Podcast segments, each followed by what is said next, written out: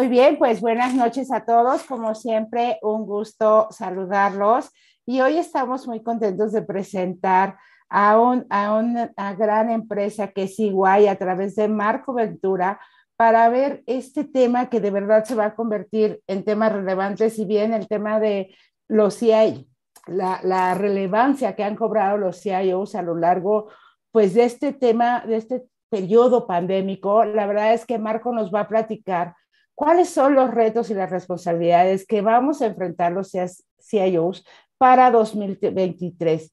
Entonces, les agradezco mucho que estén aquí conectados. Voy a presentar a Luis Ángel Rodríguez, que es eh, representante de la comunidad de CIOs Latam, y él va a ser nuestro moderador de la noche. Entonces, quiero presentar a, Luis Ángel. Él es ingeniero en computación del ITAM, es maestro de, en políticas públicas por Georgetown University y maestro en planeación regional y urbana por la London School of Economics. Ha cursado diplomados de, en reingeniería de procesos, en administración pública, en el gobierno, en economías de la salud, en derecho de las TICs, etcétera. Y más recientemente concluyó el diplomado ejecutivo certificado de Master CIO de la UDLA. Ha publicado diversos libros, capítulos y artículos sobre el gobierno electrónico y voto electrónico. También estuvo a cargo de la informática médica del ISTE, ganó el premio Innova de la presidencia, formó parte del equipo de informática médica del IMSS y de Fujifilm de México. Eh, estuvo también en Secretaría de Hacienda, eh, donde fue pues, jefe de la Unidad de Gobierno de Tecnologías, el CIO y subdirector general de Informática de Pronósticos para la Asistencia Pública. También fue director general adjunto de Tecnología y Operación del Banco del Ahorro Nacional y Servicios Financieros, BANSEFI, y estuvo como vicepresidente adjunto de Tecnologías de la Información de Banca Atlántida en Honduras también ha estado trabajando como consultor en, el Banco Interamericano de Desarrollo, en la OCDE, y ha sido maestro de cátedra en el ITAM y en la Universidad Virtual del TEC de Monterrey. Entonces, pues les damos, les damos la más cordial bienvenida a Luis Ángel. Muchísimas gracias por, por ayudarnos a, llevar y moderar esta sesión. Bienvenido, Marco, y les dejo el micrófono. Muchísimas gracias. Un gusto verlos.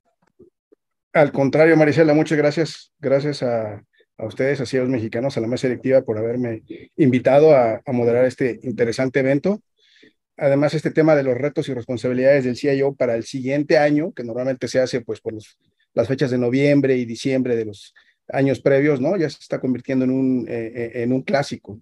Es, es, algo que además todas las grandes consultorías, eh, las empresas como Garner, Forrester, etcétera, estudian, ¿no? Este, y, y, hay una gran, siempre hay una gran expectativa sobre cuáles van a ser esos retos para los CIOs en el, en el siguiente año. Entonces es un tema, yo creo que interesantísimo para, para moderar e interesantísimo pues para todos los que, los que formamos parte de esta comunidad.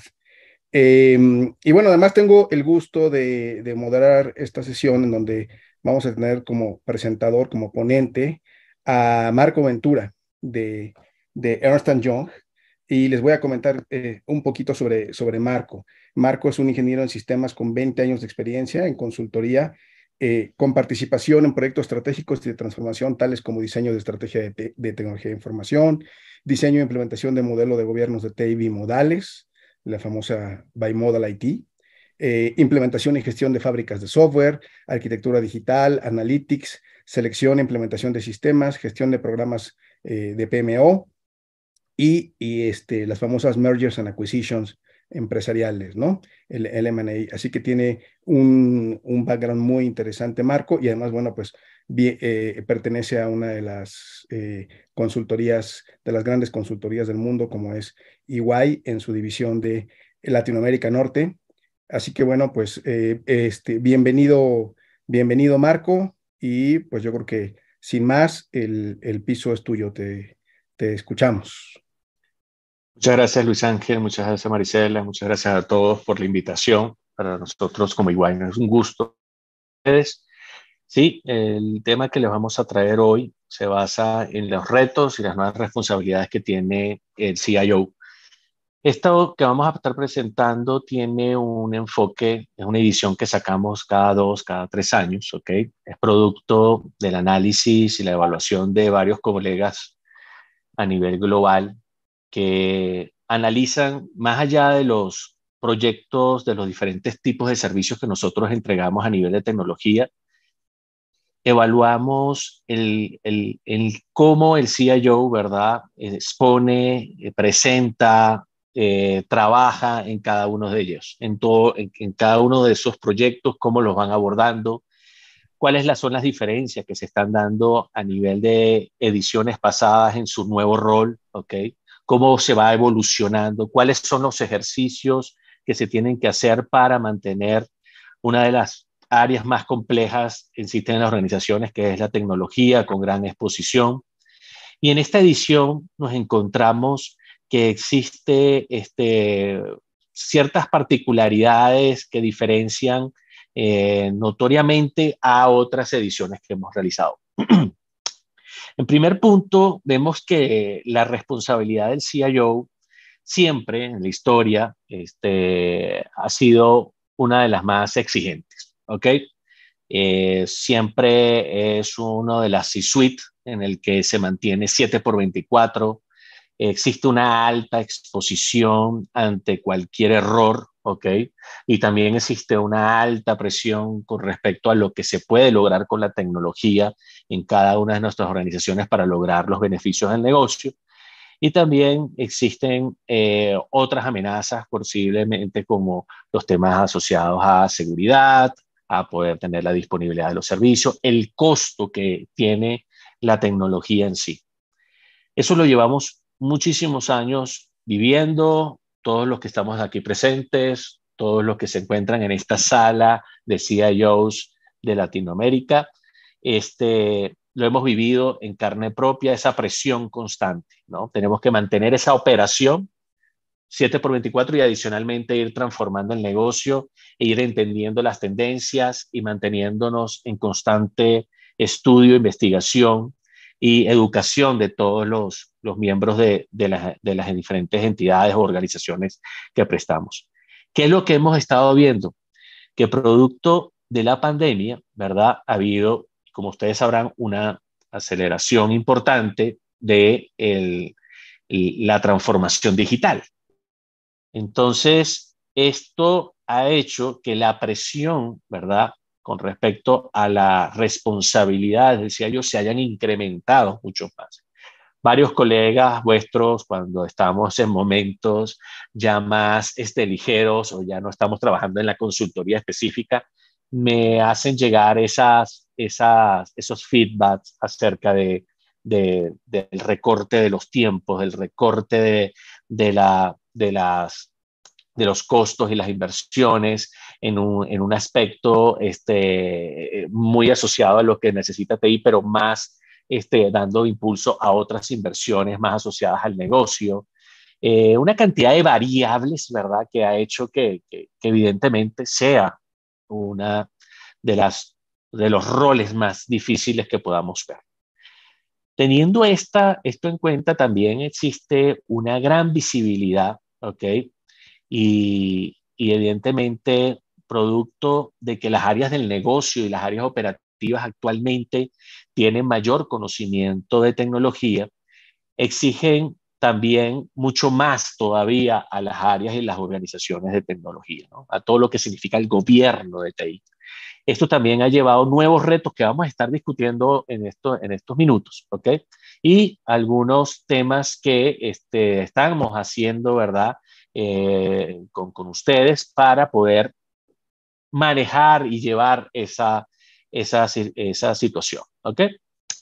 El otro tema que, que, también nos gusta dejar como una declaración de lo que está ocurriendo es que cuáles son las iniciativas tecnológicas que, que, se están manejando en el top five ¿no? actualmente. Y aquí nos vimos también con unas sorpresas en esta edición, ¿no? Vemos que se han incrementado muchísimo los proyectos a nivel de seguridad, ¿ok? En los últimos tres años.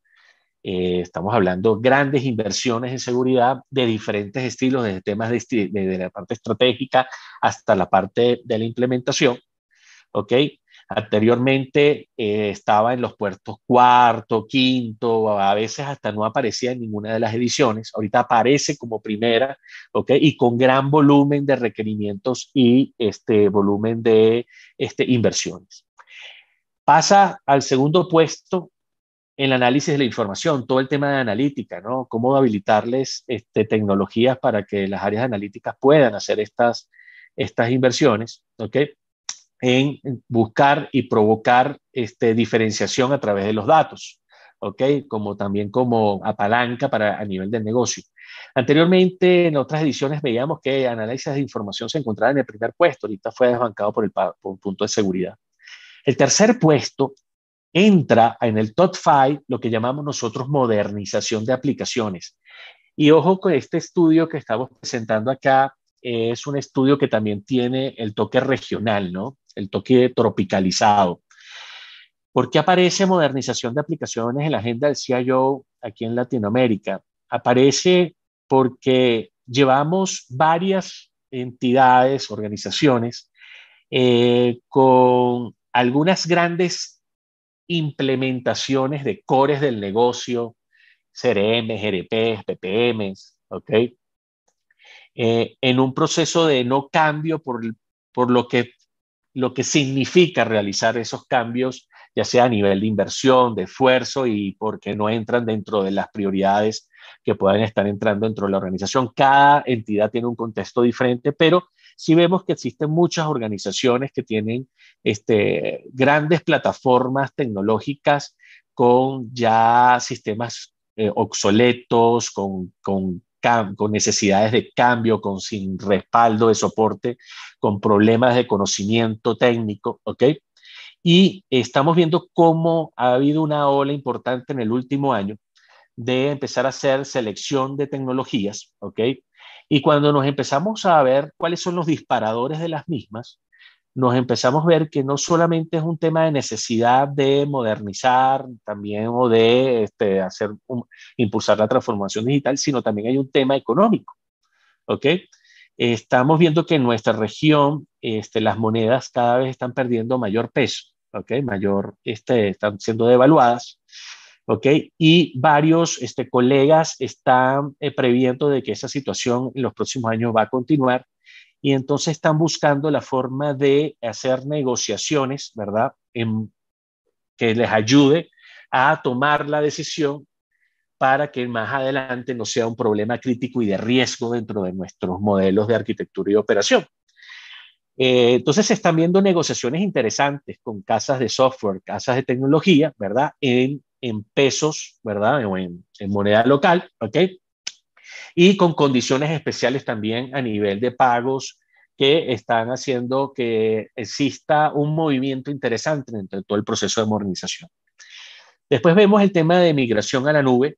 Esto ya llevamos varios años viéndolo, ¿ok? Eh, entra ahorita a cuestionarse eh, y entran muchos proyectos e inversiones a redefinir la estrategia de migración, ¿ok? a redefinir también el modelo de operación de las, de las nubes, ¿ok? Muchos colegas se nos han llegado de ustedes a decirme, Mar, tengo mm, contratos en dólares, ¿ok? Tengo estos servicios as a service, ¿verdad? Este, eh, eh, llevados a, un modelo en el que no lo estoy controlando y me encuentro con algo, algunos este, disparados de precios, ¿verdad? De, de costos este, en alguno que otro mes que, que, nos da a entender de que no estamos operando bien. Entonces aquí se está haciendo mucha inversión en redefinir el gobierno, la estrategia y en renegociar contratos. Y en el quinto puesto aparece un nuevo que llevaba muchísimos años, vamos a estar hablando de casi más de 10, 15 años, que no aparecía en el top 5 en las ediciones de Agenda del CIO, que es la automatización ¿verdad? Y la optimización del gobierno de tecnología. ¿Ok? Esto también se basa en varios disparadores, ¿no? Uno, estamos teniendo grandes niveles de rotación de personal en, nuestros, en nuestras organizaciones, tema que preocupa a muchos de los CIOs, preocupa mucho del conocimiento, cómo se está perdiendo, preocupa mucho de la gestión y la efectividad de nuestros equipos y nuestras células de trabajo, ¿ok? Y adicionalmente a eso también existe nuevas soluciones a nivel del mercado, a nivel de la, de la cantidad de juguetes tecnológicos que están saliendo todos los días, que están ayudando, ¿verdad? Al área de tecnología a automatizarse, ¿ok? Aquí también empiezan a verse inversiones muy interesantes asociadas a la analítica de TI, ¿ok? Un factor importante para evaluar cómo mejorar nuestros servicios, ¿verdad? Internamente en pro de mejorar nuestros, nuestros acuerdos y nuestras soluciones, pero también a nivel de costos. ¿ok? Entonces, interesante que entró en el top 5 gestión de TI. Varios colegas también nos decían, mira, Marco, pasa a correr, eh, eh, casa herrero, cuchillo de palo, ¿no? Entonces, este, estamos muy enfocados, evidentemente, en dar soluciones al, al, negocio, porque ahí donde también este, que tenemos que enfocarnos en buscar siempre estar más este, conectados con ellos, pero interesante que en el top 5 de las inversiones empiece a entrar a arreglar mejor la casa. ¿ok? Y es que la verdad es que en muchas organizaciones, en casi todas las industrias, ¿no? este, las inversiones se han disparado a nivel de, de tecnología. ¿ok? Eh, estamos hablando de, de, de, más del 40%. Y cuando hacemos preguntas y sobre todo en estas últimas semanas que están todo el mundo redefiniendo muchos presupuestos, hablamos de que, mira, ¿cuál va a ser el apetito de inversión? Y muchos están hablando, mira, mi apetito de inversión sigue, pero también estoy haciendo trabajos de optimización de costo operativo. Entonces, por un lado, voy a tratar de mantener mis inversiones, ¿ok? o somos optimistas a manejar nuestras inversiones, pero también vamos a hacer ejercicios de revisión de nuestros costos operativos de tecnología y entonces hay muchos proyectos asociados de revisión de los contratos, de los proveedores, gestionar de los proveedores, fusionar proveedores, evaluar servicios, ¿ok? aplicabilidad. Entonces, están viéndose bastantes aspectos de eso. Esas tres declaraciones son temas que nos parecen importantes que todos tengamos en contextos aquí y que todos estemos alineados en qué es lo que se está consiguiendo actualmente, ¿vale? Para entrar entonces a hablarles un poco de las cuatro temáticas que queremos conversar rápidamente, que pues, seguramente cada una de ellas podemos pasar horas conversando, ¿verdad? Y sería interesantísimo tener otros foros, ¿verdad? Darle, para darle doble clic a cada uno de ellos este, de una manera mucho mejor pero bueno, para el momento que tenemos le vamos a traer realmente unas píldoras bien interesantes y los invito por favor a participar, a hacer preguntas con Luis Ángel. Este, me puedes ayudar también ahí si sale alguna pregunta o alguien que levanta la mano para que podamos hacer una conversación bien interesante. ¿Ok? Los temas son cómo ha cambiado el rol del CIO. ¿Ok? ¿Cómo motivamos al equipo de ETI? Fíjense que este tema, el de cómo motivamos al equipo de ETI, es la primera vez que aparece en la agenda del CIO ¿ok? Siempre estábamos muy enfocados a temas de retos tecnológicos, retos de, de, de, cómo alinearnos al negocio y todo ese tema, pero el tema de la rotación de personal y conocimiento está siendo tan grande, sobre todo en nuestros países, que tener talento de exportación de alto nivel, ¿ok?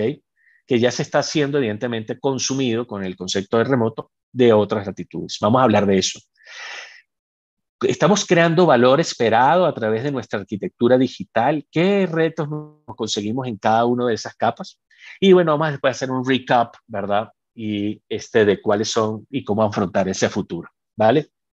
Eh, aquí les comento a todos, no sé si ya se dieron cuenta, pero eh, nuestra presidenta Marisela nos, nos, nos, pone una pregunta muy interesante para la reflexión, ¿no? Y, y, y en el chat y dice, cómo se ven sus presupuestos, el presupuesto de cada uno de ustedes CIOs del 2023 con respecto al 2021 o, o 2022. ¿Se parece el número? ¿El número es mayor, es menor? ¿Y, qué tanto? Entonces, bueno, creo que es una, eh, una interesante pregunta que nos pone ahí la, este, Maricela Orihuela para que lo, lo, lo, vayamos pensando y ahorita lo podamos platicar. Gracias. Perfecto. Vale, muchas gracias, Maricela. Entonces, ¿cómo ha cambiado el rol del CIO? Entonces, miren, ¿por qué nosotros nos gusta comentar este tema a nivel de, la agenda del CIO? A ver, decía yo, como hablamos anteriormente, es uno de los roles más difíciles que existen en la organización. Hemos tenido diferentes versiones de CIOs, ¿ok? Y lo que vamos a hablar ahorita es algunas de las características que vemos en diferentes papers, en diferentes este, foros y todo eso. Y lo tratamos de poner nombre a cada una de esas cualidades, que si ven, son cualidades que están muy orientadas, cualidades blandas. ¿Ok? Estamos claros que en el rol de CIO tenemos que estar seguros de manejar un presupuesto, de que tenemos que operar, mantener continuidad operativa, hacer que las cosas suceden. Esos los tenemos claros todos. Aquí lo que queremos hablar es cómo manejamos el mensaje, cómo en cada audiencia que tenemos, cómo podemos mejorar la comunicación, cómo podemos ser lo más eh, sólidos para alinear a nuestros equipos, ¿ok? Cómo podemos ayudar a conectarnos con el negocio. Y aquí lo representamos en seis cualidades. Uno, la parte de la proyección. La parte de la proyección nos habla, ¿verdad? De que, como sabemos, existe a la actualidad en, las áreas de negocio y las áreas de operaciones, ¿verdad? Alto conocimiento de tecnología. No es lo mismo hace 10 años atrás, ¿verdad? Esas áreas no tenían tanto conocimiento a nivel de TI. Ahorita ya sea por la cantidad de información, segundo, mucho de las áreas de, de operaciones y negocio ya están siendo gerenciadas y liderizadas por este, generaciones millennials o generaciones más abajo que los millennials también, en el que ya nacieron con tecnología y tienen algún grado de comprensión de la misma. ¿Qué es lo que sucede? Muchos de ellos viven este, conociendo, investigando y también atendiendo proveedores de tecnología. Estos proveedores de tecnología evidentemente van y los invaden, ¿verdad? Con soluciones, panaceas, con una cantidad de este, opciones que existen en el mercado que se han incrementado muchísimo en los últimos años, ¿ok? Por las facilidades que se tienen para desarrollar software, para desarrollar aplicaciones, ¿ok? Y evidentemente existe, ¿verdad? Alguna orientación y algunos retos dentro de los equipos de tecnologías de poder controlar, ¿verdad? La proactividad de adquirir tecnología que no está alineado a la estrategia de TI que tuvo un trabajo de alineación a la arquitectura y muchos están sufriendo de incorporaciones de tecnologías que no están alineadas a esto. Esto nos genera evidentemente problemas de costo, problemas, de, problemas técnicos, problemas de gestión de proveedores que se han incrementado una barbaridad, ¿verdad? Entonces es muy importante que en el rol del CIO proyecte dentro de cada uno de los espacios que ellos tienen en los comités ejecutivos, en cualquier audiencia, ¿verdad? Proyecten cuáles son las tendencias y cuál es el futuro que se está viendo a nivel de tecnología para educar y poder orientar y manejar, ¿verdad? La proactividad que tenemos a nivel de estas áreas, ¿ok? ¿Y cómo hacer esto? Es muy importante tener siempre un rol de integrador, que es el segundo punto.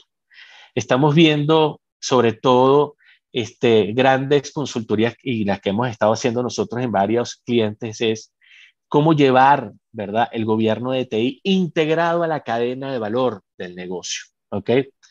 Mientras nosotros llevemos esos procesos y esos procesos estén integrados de mejor manera en las áreas del negocio y operaciones, están generando unos beneficios muy importantes a la hora de determinar y analizar las ideas de manera temprana, ¿verdad? Provocando, ¿verdad? Y ayudando a poder tomar decisiones correctas a tiempo y mejorar muy rápido los temas de incertidumbre. ¿Ok? Entonces, el poder integrar el gobierno de TI a la área y la cadena del negocio está haciéndose una tendencia cada vez más en los procesos, tareas y roles de responsabilidad de nuestros colaboradores. Nosotros tenemos que fomentar ese ejercicio. El tercer punto, ¿verdad? Es muy interesante y esto está, no solamente aparece en las cualidades que debe tener un CIO, o que debe fomentar un CIO, sino lo vemos también en otros líderes de la C-suite, que es fomentar la curiosidad. ¿Ok? Promocionar el conocimiento, promocionar las ideas alternativas. De hecho, eh, cuando empezamos a ver ahorita eh, cómo gestionar problemas, ¿ok? La gestión de problemas ahorita tiene una cantidad de herramientas que busca desarrollar la curiosidad entre nuestros colaboradores. La curiosidad también está muy conectada a que tenemos que fomentar esa eh, cualidades positivas que tienen las nuevas generaciones que están llegando y que ya son nuestros técnicos, nuestros arquitectos, nuestros gerentes, ¿verdad? En querer consumir información. Eso llevándolo a, al plano, ¿verdad? De sus responsabilidades laborales, está generando éxito de manera muy interesante en promocionar, ¿verdad? De manera positiva, unos, este, nuevas alternativas que también tenemos que visualizarlas y que nosotros como tecnólogos buscar alternativas para incrementar los este, resultados del negocio. Y para esto también necesitamos ser grandes influencers, ¿ok? La palabra, ¿no? Tenemos que ser muy, eh, eh, tenemos que tener capacidad de influenciar. Recordemos cómo son nuestras nuevas generaciones, ¿no? Nuestros nuevos operadores, nuestros nuevos arquitectos tienen otras este, prioridades, tienen otras formas de visualizar las, la, la, vida, ¿verdad? Este, y nosotros, mientras más yo nos entendamos, mejor nos va a ir y mejor van a tener para poder conectarse y desarrollar como, como profesionales y desarrollar los mejores equipos inteligentes que podamos tener. ¿Ok? Entonces, de, hecho, un colega de, de vosotros me, me, decía, este, Marcos, este, me estoy por ponerme tatuajes. ¿eh? Estoy aquí ya a punto de llegar con unos tatuajes este, bien, eh, bien marcados, ¿ok? Porque siento que este, necesito hablar su idioma, necesito hablar en sus tiempos, ¿ok? Entonces, esto eh, es muy importante, es muy importante conocerlos, ver cómo venir y este, llegarles. Tenemos que llegarles de una manera mucho más amplia, más de, conexión, de comunicación, ¿vale? Y el, el, el, quinto punto, el quinto punto es un tema bien interesante, ¿no? Porque habla de que tenemos que tener un pensamiento más positivo, ¿no? En nuestra comunicación y en nuestra forma de, de conversar tanto para el negocio como para, para, el, para nuestros colaboradores. Y, y, es interesante porque, a ver, nosotros desde que empezamos a estudiar en la universidad eh, tecnología, nosotros tenemos que ser, eh, tenemos que, que, confirmar que las cosas funcionen. Y si las cosas funcionen, ¿verdad? Tenemos que evaluar todos los riesgos que puedan tenerse a la hora de instalar cualquier tipo de tecnología. Entonces, siempre pensar en qué va a fallar, ¿ok? ¿Qué problemas vamos a tener? Entonces, tenemos en nuestro ADN siempre un lenguaje bastante de poner todas las cosas en la mesa, los riesgos y buscar soluciones, ¿no? Y ¿qué es lo que pasa? Se ha evaluado de que nuestro vocabulario, la forma de, comunicarnos siempre es pesimista, negativo. Y esto eh, eh, eh, no ayuda a fomentar, ¿verdad? Este, de la comunicación y la conexión y la empatía para poderlo llegar. Y dentro del propósito, ¿verdad? Tenemos que evaluarlo, ¿no? Dentro de ese propósito de área, de visión, la misión, dentro de nuestra estrategia de TI, tenemos que también darle un aspecto de logro, de conseguir las cosas, ¿ok? Y el último punto, sí, señor. ¿Hay una pregunta? Aquí yo, yo quería eh, comentar, fíjate, esto que, que dices es muy interesante, por ejemplo, el punto de influenciar, ¿no? El, que lo define así como el tener la capacidad de seducir a los mejores recursos. Eh, Esa palabra, seducir. Hoy, hoy, en día hay, hay, muchos que mencionan, ¿verdad? Porque con toda esta moda del, del, del, ágil, del agile, y cómo se trabaja y cómo se integran los equipos, en donde hay gente de tecnología con gente, digamos, de los, de los colegas de las áreas de negocio, eh, usuarias, etcétera, ¿no? Entonces dicen, eh, la gente, el, el área de tecnología tiene que mandar a personas de las mejores a estos equipos, a estos, por ejemplo, a los famosos equipos Scrum, para que también el área de negocio, a la hora que se le pide que mande eh, este, gente a formar parte de estos equipos Scrum, pues no manden a la persona que, que, es la menos productiva, la que, no, la que no saben qué hacer con él y dicen, bueno, pues entonces vamos a mandarlo al equipo Scrum, ¿no? Al revés, ellos se sientan motivados a mandar también a las mejores personas, a las que más conocen el negocio, a los que mejor conocen los procesos, para, para formar parte de esos, de esos equipos. Sí, tú, tú, lo estás diciendo muy bien y, y, y, esa debe ser la actitud, ¿no? Nosotros, a ver, eh, eh, tecnología ha tenido un papel muy importante en apalancar las empresas ágiles, ¿no? ¿Ok? No, acuérdense nosotros ya nacemos desde la universidad trabajando a proyectos, ¿ok?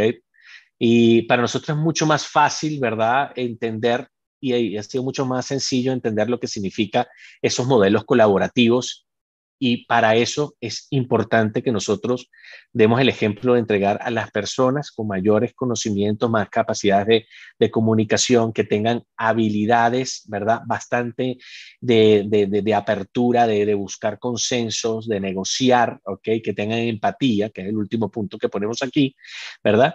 Como para dar ejemplo. Pero lo que tú también estás diciendo, y, ojo, que, que podemos también hablar un día de eso, de cómo apalancar el agilismo y, es lo que tú dices. Hay que tratar de que también esto sea recíproco, ¿no? ¿Ok? Eh, que el negocio también entregue también los mejores recursos, pero adicionalmente a eso, bueno, hay una cantidad de variables que se están evaluando ahorita en, el, en, los, en, los, en las células ágiles que eh, vamos a verlo en la parte de los retos, ¿ok? Y que quiero que también me den su feedback con respecto a si les está pasando, ¿no? Porque tenemos que también evaluar qué tan efectivo estamos siendo ágilmente, ¿no? Y el último, el tema de la empatía, ¿no? Y es lo que comentabas, tenemos que ser empáticos, ¿ok? Eh, a ver, nosotros siempre hemos sido un área que estamos en pro del servicio. Siempre lo he dicho, o sea, si, si, una, si una persona de tecnología no, no tiene eh, eh, orientación al servicio, uy, va a estar bastante difícil ¿verdad? Este poder, no se me esto, eh, llevar una, un área de, de, estas. Pero es que ya no solamente tenemos que tener eso, ¿no? Tenemos que tener también propuestas en la mesa, ¿verdad? Al negocio desde nuestro punto de vista como tecnólogo de cosas que puedan ser diferenciables a nivel de, de, de los ingresos y de lograr las ventas, que se requieren a nivel del negocio. Entonces, el tener empatía nos ayuda muchísimo a entender qué está pasando en el negocio para que nosotros podamos estar involucrados. Y eso evidentemente nos ayuda en el manejo de las células, de las diferentes metodologías, reuniones y tipos de audiencias que podamos tener. ¿ok? Hay un artículo muy interesante, Marco, te comento. Eh, hay un artículo muy interesante de la revista CIO, eh, donde habla de las, de las eh, habilidades que tienen que tener los líderes digitales exitosos y dice precisamente que los CIOs eh, tienen que ser buenos comunicadores y sobre todo buenos escuchadores, buenos, escuchando. Y, después dice, y, no, y, obviamente los CIOs tienen que estar rodeados de un equipo de gente que sea como ellos. Es decir, no solamente los CIOs, sino, sino tienen que fomentar que todo su equipo sean buenos escuchadores a la hora que estén eh, este, con, con, la gente de, de las otras áreas de negocio, ¿no? Sí, no, definitivamente ese artículo también tuve la oportunidad de leerlo y, reitero lo que dice Luis, eh, el rodearse, ¿ok? También de buenos escuchadores, de gente que tenga la propuesta, gente que también se atreva, ¿no? Que yo siempre he dicho, y, cuando hacemos evaluaciones de, gobiernos de tecnología, oye, ¿por, qué, ¿por, qué, no lo dices? Atrévete a decirlo. O sea, eh, a veces el tecnólogo, ¿verdad? Tiene, mm, tiene problemas de, de, de, comunicar, ¿verdad? Este, porque, bueno, a veces tendemos a irnos hacia el lado técnico, ¿ok? Pero y más allá de eso es atrévete a ejecutar, a decirlo. Si tú ya lo entendiste, hazlo, ¿ok? ¿Vale? Este, pero, pero buen punto, Luis, este, eh, es, es, así, como, como, dice el paper de, de CIO Magazine. ¿Qué más tenemos aquí? Entonces, a ver, no solamente son temas blandos que tenemos que estar trabajando, ¿no? Ahí hay unos retos bien interesantes que son un poquito más duros, ¿ok? Ya los técnicos los vamos a ver un poco más abajo en la parte de, de, arquitectura. Aquí les voy a poner, vamos a ir subiendo el tema un poco más, ¿ok? Entonces, ¿qué nos encontramos? Sí, evidentemente hay muchos proyectos en el cual participamos a nivel global de transformación digital, ¿verdad? De modernización, del nombre que le quieran poner a nivel de todas las inversiones y toda la digitalización que se está haciendo a nivel de todas las líneas, canales, tanto en el front como en el back, ¿ok? Y este, hicimos acá un top 10, ¿verdad? También y tropicalizamos algunos temas. El primer tema que tenemos es la promoción de las decisiones, ¿ok? Eh, así como eh, tenemos una ventaja actualmente que las áreas de operaciones y negocio y muchos de los CEOs y mucha de la gente que ya se encuentra en la junta directiva son gente que tiene, lee le gusta la tecnología. Y más, cuando te, te, dan una, buscan un producto, te dicen, eh, a ver, ¿por qué vienes y lo, lo, haces con esta tecnología. Eso está muy bien, ¿ok? El problema es la decisión. ¿Cómo controlar la decisión a una decisión, ¿cómo se esto? Que sea meramente por lo que se ofreció a nivel de un, de un proveedor X, ¿ok? O realmente si lo necesitamos o no. Entonces, todavía sigue siendo un reto, ¿verdad? El tema de la decisión y a dónde invertir, ¿ok?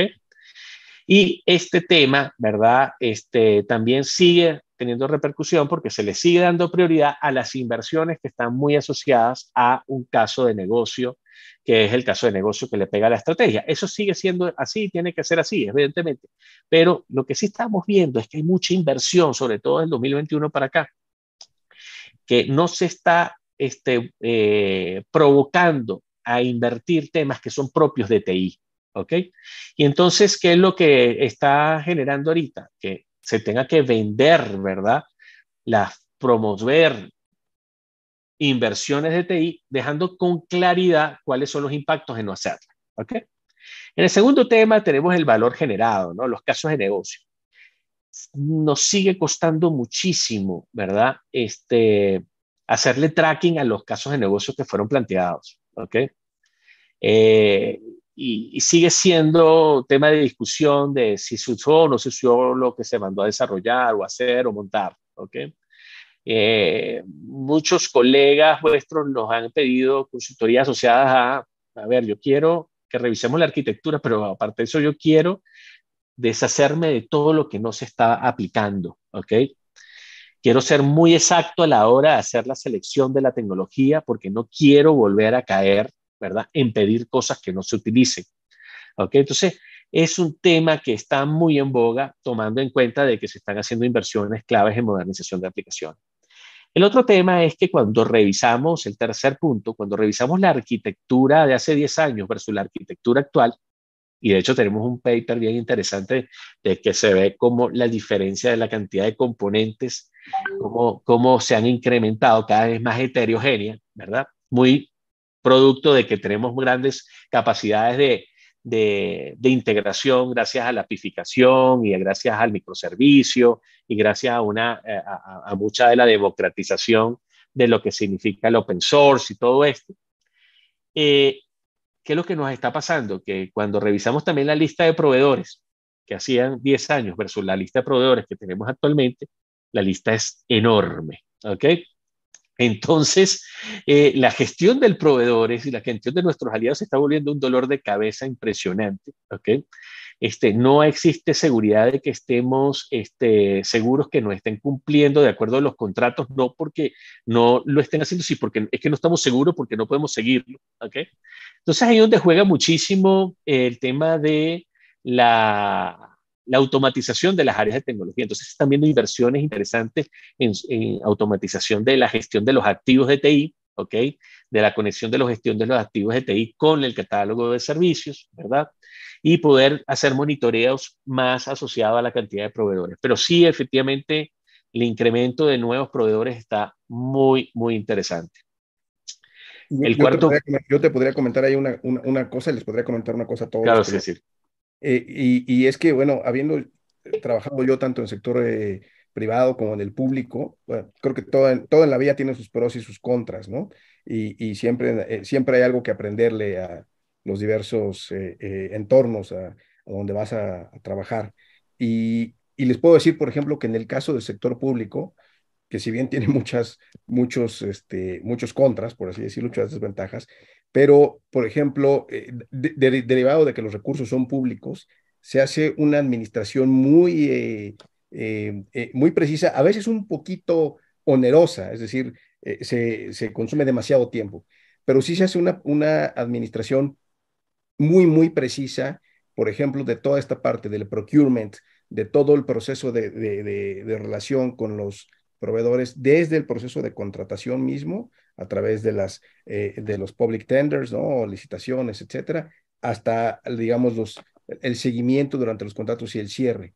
Eh, en, en, mi experiencia me ha tocado ver que a veces eh, en, en, el sector privado ese es un, uno de los puntos donde quizás como los recursos no son, no son públicos y no hay tanto, de repente no hay tanto incentivo para cuidar ahí centavo por centavo, ¿no? Y no hay las responsabilidades que existen en el caso del sector público. Eh, sí, a veces es un poquito más laxa la administración de todos estos, eh, de todos estos socios estratégicos o, proveedores, ¿no? Pero es, algo, sin duda es algo muy, muy interesante. Y como decías tú, en la casa del herrero, eh, del herrero, asadón de palo, con, con, frecuencia pasa eso, ¿no? Correcto. Por, eso vuelve a ocupar un lugar muy importante en la agenda todas estas cuestiones de, de gobernabilidad, de tecnología de información, eh, que incluye estos temas. Correcto, correcto, Luis. Muy, muy interesante lo que estás comentando y, te invitaría, me gustaría conversar contigo unos temas asociados a esa gestión de proveedores en, el, el, aspecto público, ¿ok?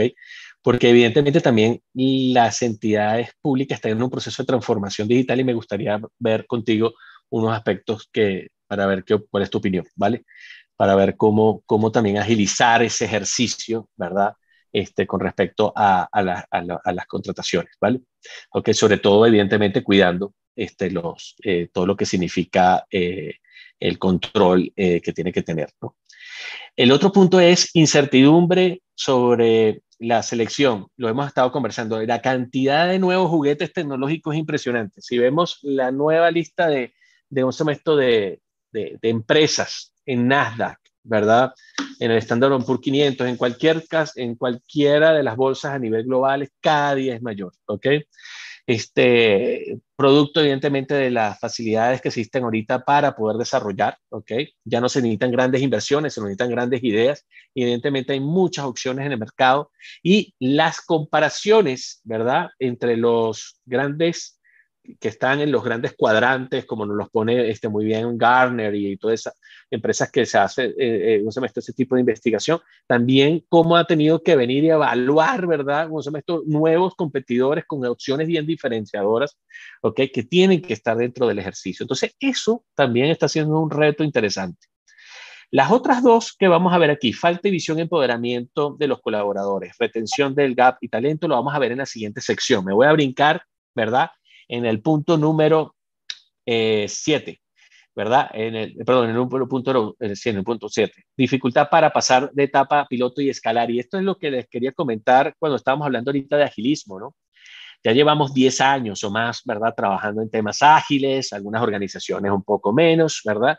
Pero como todas las este, eh, eh, formas de trabajar siempre llegan a un momento en el cual entran en procesos de evaluación, ¿verdad?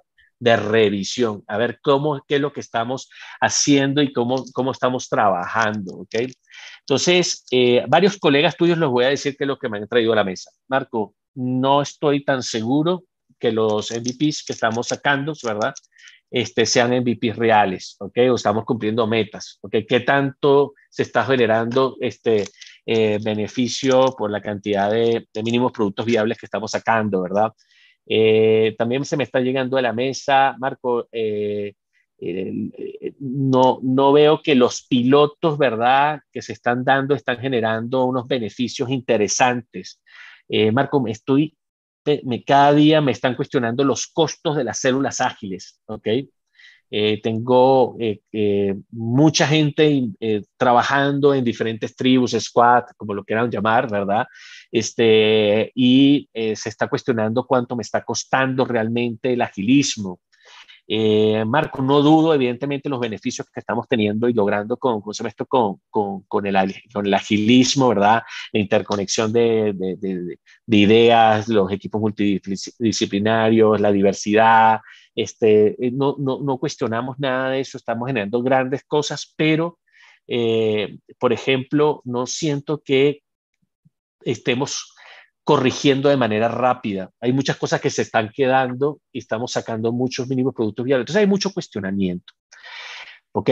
Evidentemente lo que estamos pasando es que queremos pasar al 2.0, al 3.0, al 4.0. Queremos más, queremos tener mejor y mejores resultados con respecto al modelo. ¿Ok?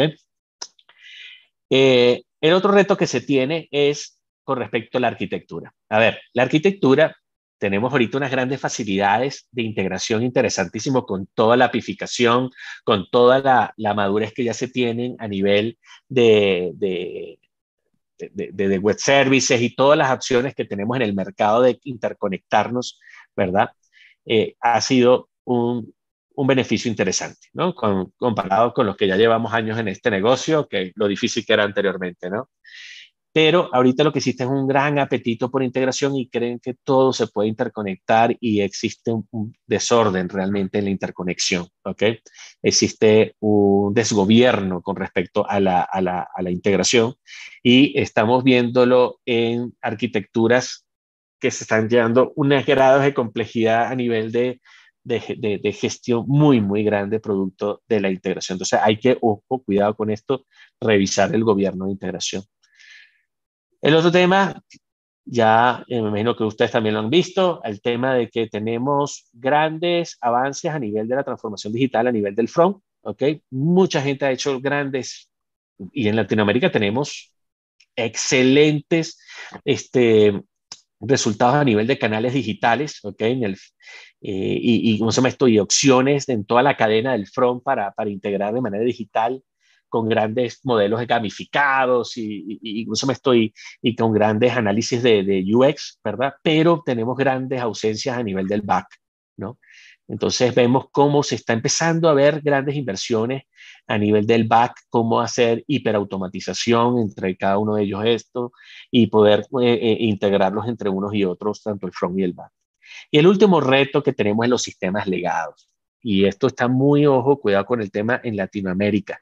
Tenemos muchas aplicaciones que están ya a niveles de obsolescencia muy grandes o sistemas extremadamente complejos y, y ¿cómo se esto? E, eh, con una cantidad de commodities y una cantidad de, de ¿cómo se esto? desarrollos que están siendo muy difíciles, ¿verdad? Para poderse este, cambiar o actualizar y, este, y mantener el conocimiento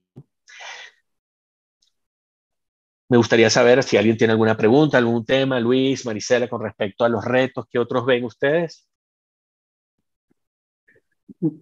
Bueno, yo, yo creo que es una lista muy, muy completa, eh, muy completa. Por ejemplo, en, este último punto que mencionabas, que mencionabas, Marco, de los sistemas legados complejos, es muy importante que todos estemos eh, conscientes de eso, porque, porque, bueno, por una parte, desde hace mucho tiempo se maneja el, famoso término de la deuda tecnológica, ¿no? Eh, technological debt, ¿no? Este, y, hay que estar invirtiendo a veces para, para, este, para, para saldar esa deuda. Pero aquí viene la, digamos, viene la decisión, ¿qué es lo que hay que hacer? ¿Hay que optimizar simplemente o hay que transformar? Y hay por ahí quien dice que uno de los pecados de los, de los CIOs es que, es que muchas veces los CIOs se han decantado más por tomar la decisión de optimizar, ¿sí? Eh, lo que están pidiendo hoy en día, no los CEOs, lo que están pidiendo los CEOs, lo que están pidiendo los boards, es muchas veces más una transformación que una simple optimización. Eh, y por otra parte, en este, mientras más tengamos esta, esta, esta carga de sistemas legados, es, va a ser más difícil lograr una de las cosas que Marco nos ha estado comentando de muchas maneras y muy reiteradamente, que es que tenemos que poder demostrar y además acelerar la obtención de ese valor para la empresa a partir de las inversiones, ¿no? Eh, es una de las cosas que nos están pidiendo los, los, eh, los presidentes de las empresas quieren ver más rápido el retorno a la inversión de estas inversiones que se hacen en tecnología. Y los sistemas legados eh, y mantenerlos operando hace muy complicado poder demostrar esos beneficios. Porque si, si resulta que tienes 70% de tu presupuesto dedicado simplemente a mantener las luces encendidas, pues es algo que, es algo que ya nadie, nadie va a ver y que no le van a ver un mérito, que no le van a ver, este, y, por lo tanto va a ser más difícil que entonces consigas pues, más presupuesto para poder entonces sí eh, transformar o inclusive hasta, hasta optimizar. Entonces, e, este es un tema que también está hoy en día eh, eh, cada vez más, o sea, digamos, todos los autores que piensan en estas cosas dicen, tenemos que reducir esta, esta carga de los sistemas legados porque hace muy complejo demostrar los beneficios de las inversiones, entre otras cosas. Correcto. Voy a eh, pedirle si la audiencia de YouTube que tenemos ahorita este, quiere, quieren hacer alguna pregunta. Estamos atentos por, por si quieren comentar algo. ahorita Luis, si quieres, lees el, el, comentario que acaba de llegar, pero yo sí creo en términos generales que ese tema de los legados hace que sea muy lento tu proceso, porque las florecitas del pastel, ¿no? La cereza no necesariamente se ve porque el origen no puede hacer todos esos cambios, ¿no?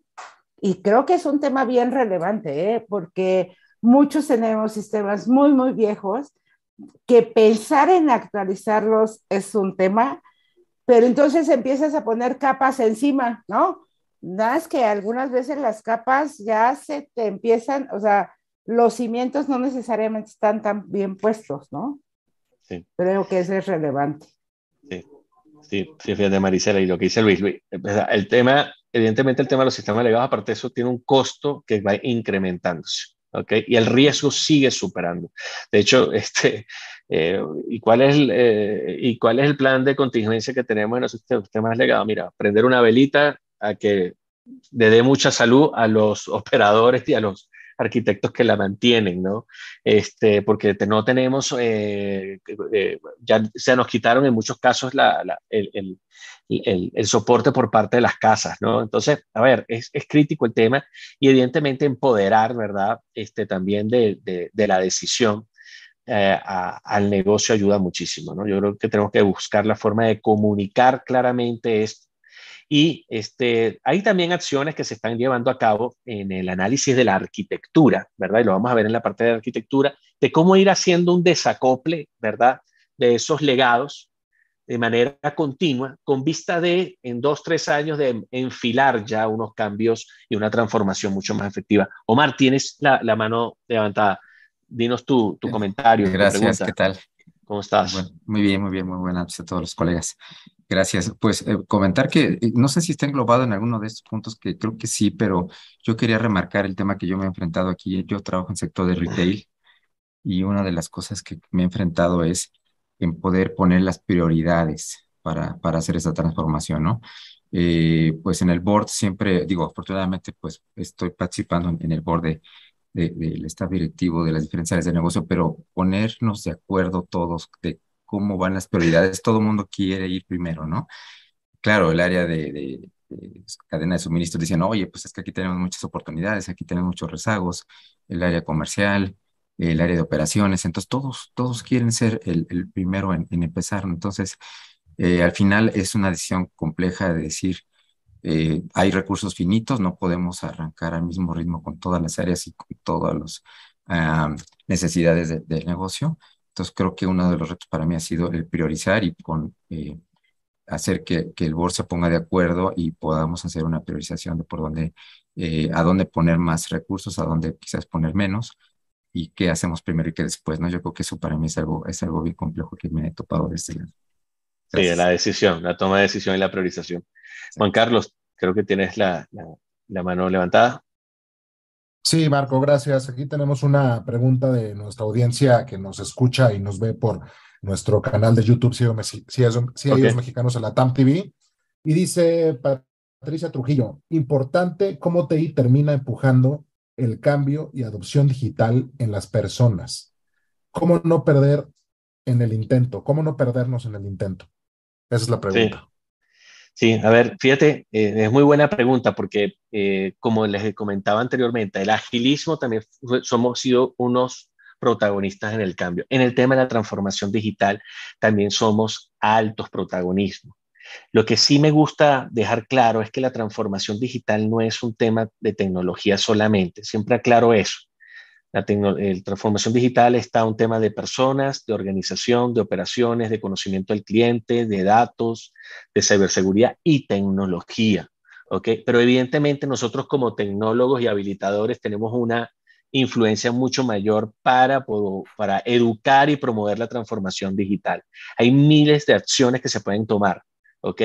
Este, una de las más importantes es empoderar a nuestros colaboradores. Nuestros colaboradores tienen que empezar en cada una de las oportunidades que tenemos a nivel de las diferentes audiencias, tener la visión de poder este, educar y llevar, ¿verdad? De esto, cuáles son las decisiones que se deberían estar tomando para buscar eh, la digitalización y buscar la modernización de nuestras organizaciones.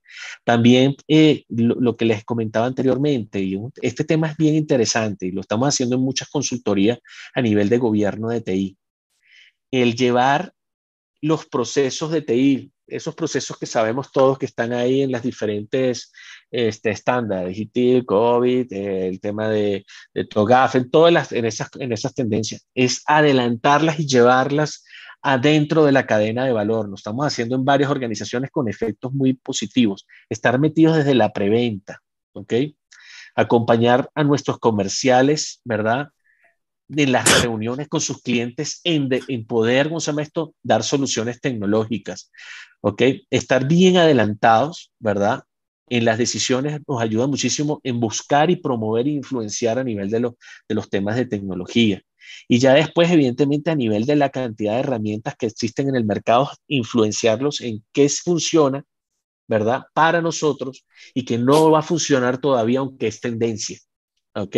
Eso es un tema muy importante, ¿no? Saber exactamente en qué nivel y contexto se encuentra nuestra organización para poder decir, asumo o no asumo esta tecnología. ¿Ok? Vamos a, la siguiente sesión que también seguramente le va a interesar. Luis, creo que ibas a decir algo. Sí, tenemos también un comentario, tenemos también un comentario, ah, perdón, presidente, de Juan aquí en, este, en el chat del, del, Zoom, y Juan nos dice, considero que la gestión de la tecnología es una labor de toda la organización y para que los objetivos se cumplan antes de la ejecución tenemos que empoderar a los dueños de los proyectos. Nosotros debemos ayudar a los clientes y tratarlos de la mejor forma, forma para cumplir los objetivos. Fíjate lo que él habla del empoderamiento, eso es así, o sea, e, es, es, vital, miren, a ver, eh, el tener la confianza de los diferentes colaboradores y también de las áreas del negocio y operaciones va en entregar, ¿verdad?, parte de la responsabilidad de que el gobierno de TI no es un solamente una sola cabeza, ¿ok? Pero evidentemente hay que ser bastantes astutos en poder guiarlos y educarlos. ¿ok? Es muy importante. La tecnología, acuérdense, ya ahorita todo el mundo te habla de tecnología. ¿Cuántos de ustedes reciben? Mira, queremos hacer este producto y lo queremos hacer así y cambiamos esto aquí y quiero comprar esta tecnología. Entonces, ya eso evidentemente los empodera, pero hay que venir y guiarlos. Tenemos que ser muy buenos guías, ¿ok? A ver, y fíjense que tenemos un tema bien interesante, ¿no? Que, que seguramente varios de ustedes lo están este, teniendo, que es cómo motivar al equipo de TI, cómo buscar esa valiosa retención. Sabemos lo que cuesta la curva de aprendizaje de un técnico, de un arquitecto, ¿ok? Lo que cuesta invertir en capacitaciones, certificaciones, ¿verdad? Lo que cuesta a nivel de, de cada vez que un recurso de nosotros se nos va, el impacto que genera y todo lo vuelve de nuevo de cero. ¿Ok? Entonces, quitando acciones que tenemos que tener a nivel del el gobierno de tecnología en cómo manejar la información, cómo tenerla documentada, qué hay documentar y qué no documentar, qué tener visualizado, cómo hacer autoservicio de la gestión y los diseños de la solución y todo eso, quitando toda esa parte que evidentemente es muy importante y, y ayuda a mitigar el impacto que tenemos cuando se nos van los recursos, ¿ok? Esto lo que le traemos aquí es una lista que ustedes mismos han creado. ¿okay? Estas son acciones que yo en conversaciones que he tenido con colegas en toda Latinoamérica Norte, ¿verdad? En el cual tengo la responsabilidad de manejar el tema de Technology Transformation, me han dicho, Marco, estamos haciendo estas acciones. Y aquí les traigo algunas acciones para ponerlas en la mesa. Uno, el primero que nos parece muy importante, tenemos que conocer mucho y hacer que nuestra línea de gerentes y supervisores conozcan a cada uno de nuestros recursos. ¿Ok? Tenemos que conocer cuáles son sus intereses, sus personalidades, ¿verdad? Y actividades que las, se sientan identificados con ellas para buscar, ¿cómo se llama esto? Acciones más allá de la tarea del día a día, acciones que ayuden a trabajar de manera mucho más y tener una visión más holística, que es lo que busca una persona de las nuevas generaciones. El reconocimiento, recordemos que estamos hablando de que tenemos este, una generación que tiene grandes talentos a nivel de estudios, capacidades, ¿verdad? Pero también quieren que exista reconocimiento acerca de sus esfuerzos. y nosotros como tecnólogos por lo general siempre nos ponemos esa capa de Superman, cambiamos un motor de un avión en, en pleno vuelo, lo cambiamos el fin de semana, 36 horas sin dormir, todo un tema bien complejo, aterrizamos el avión, abrimos el lunes, ¿verdad? Y para nosotros, dentro de nuestras áreas de tecnología, nosotros, qué bien, lo logramos y nadie en el negocio, en operaciones, se dio cuenta de lo que habíamos hecho y lo complejo y lo difícil, lo riesgo que significó todo eso. Y lo que pasa es que nosotros, sobre todo los de nuestra generación, que estamos ya liderizando estos grupos, ¿verdad? No nos volteamos y reconocemos el trabajo. Tenemos que reconocer el trabajo de nuestros colaboradores y eso también va en hablar con las áreas del negocio de operaciones y decirle, miren todo el esfuerzo que se hizo en estos cambios de producción, en este tipo de, tecnología. Tenemos que ah, eh, reconocer ese tipo de trabajo a nuestros equipos. El otro tema es que nuestras, cuando se hacen estudios, muchas de las, de las, de los tecnólogos quieren trabajar en empresas de tecnología, ¿ok? Puede ser que en esta mesa de CIOs de latinoamericanos tenemos gente que trabaja en empresas de tecnología específicamente, pero la gran mayoría no. Y muchos de los colaboradores quieren y sueñan trabajar en una empresa de tecnología. ¿Cómo hacerlos sentir de que trabajan en una empresa de tecnología? ¿ok? Y para que sepan que en las organizaciones que no son directamente tecnología pueden tener hasta diferentes sabores de tecnología que no lo tienen si trabajan en una área de tecnología o una empresa de tecnología específica. Entonces, podemos ver, por ejemplo, que están haciendo varios colegas, es hacer eventos, ¿verdad?, propios en sus organizaciones de retail o su eh, trabajo en un banco, trabajo, no sé, en una empresa de, de transporte, ¿verdad? el área de tecnología hacer un evento, ¿verdad?, de tecnologías y tendencias tecnológicas internas y hablar de tecnologías a la organización. Tiene un buen efecto porque los equipos de tecnología se sienten tecnólogos, se sienten que están trabajando en tendencias, ¿verdad? Y participan en montarlo. El otro tema es que muchos proveedores, ¿verdad?, nos invitan a eventos, ¿verdad? de tecnología, pues reconozcamos esfuerzos a diferentes colaboradores llevándolos a esos eventos, a sentirse con colegas también de tecnología y adicionalmente a eso, ¿por qué no participar en un evento de que nos invita un, proveedor de tecnología con nuestros casos de éxito? ¿Ok? Nosotros en Iguay lo hacemos. Nos encanta invitar a este, nuestros clientes para que hablen de su caso, ¿verdad? Ante otros clientes y es muy interesante y muy gratificante. Promover el pensamiento creativo y la innovación. ¿ok? Esto es porque sabemos lo importante y lo inquieto que son, son nuestros nuevos técnicos y nuestros arquitectos. Entonces, si ellos se sienten que están haciendo algo diferente, algo que los llena, ¿verdad? A nivel de, gusto, eh, eh, en lograr un, algo diferente, va a ser algo alentador. Otro punto, y se recomienda bastante, sobre todo en los gold standards, o nuestros recursos que queremos cuidar con mucho, con mucho cuidado porque le vemos algunas cualidades diferenciales y ventajosas para nuestro, para nuestro negocio, para nuestras áreas de tecnología, es alentarnos a hacer rotaciones también en áreas funcionales y que se conecten eh, mucho más allá del área de tecnología a una área funcional. Esto les va a dar una visión mucho más integral de lo que significa el impacto de lo que hacen en tecnología a nivel, como se ve a nivel funcional. Y ayuda muchísimo en mejorar la comunicación, ¿verdad? Y el speech de nuestros colaboradores dentro de cada uno de, de las audiencias que tenemos. Estrategias, esto es un tema bien interesante y este lo puso Iguay, ¿no? Estrategias alineadas de carreras alineadas a las capacitaciones prácticas. Vemos cuando pedimos, mira, dame tu pensum de capacitaciones completamente desalineado a lo que hace la persona de tecnología o muchas horas en temas que no son propias de TI. Tenemos que alinearlas, tenemos que buscar la forma de que sean este, lo más este, eh, este, continuas o alineadas a lo que se quiere. Backup de los recursos. A ver, eh, vemos que, que, sí, va a seguir volviendo la rotación, pero también tenemos que tener dentro de nuestra estrategia, tener gente que va a, ocupar o va a poder ayudar en la mitigación de, a la hora de la, de la salida de unas personas. Y en el backup de los recursos, también quiero comentarles que no es que significa venir y contratarlo con un proveedor. Ojo con esto, ¿ok? Los proveedores también están sufriendo los mismos niveles de rotación que tienen actualmente. ¿Ok?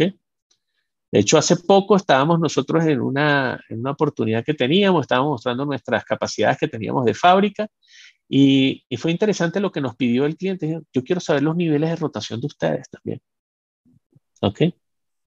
Entonces, cuidado con el backup, no es solamente puede ser un proveedor, tiene que ser backup realista. Ampliar el peso de tecnología con el propósito. Esto se conecta con lo que le decía ahorita, ¿no? Las nuevas generaciones quieren trabajar y sentirse que están trabajando en las mejores empresas mundiales de tecnología, ¿ok? Bueno, hagamos y, y, hagámosle entender de que trabajar en nuestras áreas de tecnología podrás tener una carrera y una cantidad de variables y nuevas tecnologías mucho más allá de lo que puedes encontrarte en una específica empresa de TI. ¿Ok? Y el último punto, miren, señores, a ver, mantener los ingresos de acuerdo al sector. Va a ser difícil, evidentemente, porque existe actualmente una canibalización importante. Pero también existe el problema de que ya nuestros talentos, que como les dije, en Latinoamérica hay talento muy bueno en tecnología, ¿verdad? Están siendo ya solicitados a nivel de empresas fuera de nuestras latitudes con salarios muy difíciles. Entonces, mantener a los goles estándar dentro del sector les va a ayudar a tener parte neural en el ejercicio. Me encantaría escucharlo de ustedes porque este tema es, ¿qué opinan? ¿Qué otras, ¿Qué otras sugerencias les dan al fórum? No sé si han tenido alguna vez algún fórum que hablara de esto, ¿no? Pues yo, yo creo, Marco, y, este, seguramente lo, lo, compartirán muchos de nuestros compañeros, que todo lo que nos has dicho es muy importante, pero esta lámina, eh, este, esta lámina es el vellocino dorado, porque eh, eh, siempre es el, factor humano el más importante, y porque si algo se atraviesa, digamos, en los sueños de un CIO y los sueños de una empresa, muchas veces para poder lograr esos objetivos, pues es, precisamente la gente que si la gente no está motivada, si la gente no tiene las capacidades, etcétera. Entonces, definitivamente esta, esta, esta lámina se ha vuelto, siempre ha sido importante, pero como tú dices, en los últimos dos años, es decir, a raíz de la pandemia, pues este, este asunto se agudizó, porque bueno, tenemos, estamos en un nuevo contexto, que es el contexto del trabajo híbrido, del trabajo remoto, work from, work from eh, home, work from anywhere, ¿no? en vista de eso, como tú como decías, eh, hoy se compite por el talento a nivel mundial porque pueden contratar a una persona y decir, eh, una empresa en un país lejanísimo y decirle, no, no te preocupes, tú vas a seguir trabajando, estando ahí en tu país, no tienes que, no tienes que reubicarte. Entonces, la competencia se vuelve, eh, este, se vuelve, se vuelve global. Inclusive, Garner, por ejemplo, en uno de sus en uno de sus artículos sobre este tema para el 2023, dice que, que el tema del talento y la escalabilidad del talento, la escalabilidad de las áreas, la rápida escalabilidad del tamaño de las áreas de tecnología se ha convertido en un tema eh, eh, muy importante, porque precisamente al, tener que tener la flexibilidad de, eh, de poder crecer y de crecer los portafolios de, los portafolios de proyectos de manera muy rápida, o como cuando inició la pandemia de COVID-19, que nos trajo a la mayor parte de las empresas una gran cantidad de proyectos así de, de la noche a la mañana. Había que cumplir con nuevas regulaciones, había que sacar el e-commerce, había que sacar nuevos modelos de, de, venta remota, de atender a los clientes remotamente, y todo eso, eh, este, y establecer los, los eh, mecanismos para el trabajo híbrido, y todo eso en 60 días. Entonces, y tenías las mismas personas. ¿Cómo, podías responder a eso? Eh, Garner, por ejemplo, nos menciona la, inclusive la importancia de pensar en tener programas permanentes de, becarios, por ejemplo, de estar en contacto con las universidades, eh, de poder en cualquier momento decirle a una universidad, oye, necesito a tus 10 mejores alumnos de los últimos semestres y los necesito para ayer. Es, es, una buena oportunidad para ellos, es también una buena oportunidad para nosotros, ¿no? tener eso, tener o, tener ya siempre disponibles mecanismos de lo que le llaman este, aumentar el personal rápidamente a través de eh, consultorías ya contratadas, a través de outsourcing, digamos, de, de, de, personal este, especializado en tecnologías, en el cual, así como, así como hoy en día, digamos, en la nube puedes proveer o aprovisionar servidores de la noche a la mañana, también en la parte de, en la parte de, en la parte del recurso humano, puedas, si mañana necesitas meter a 10 personas adicionales y que sean especialistas en X cosa de Machine Learning o lo que sea, lo puedas hacer y no tengas que atrasarte por eso y decir, bueno, pues primero tengo que esperar tres meses a poder reclutar a la gente, ¿no?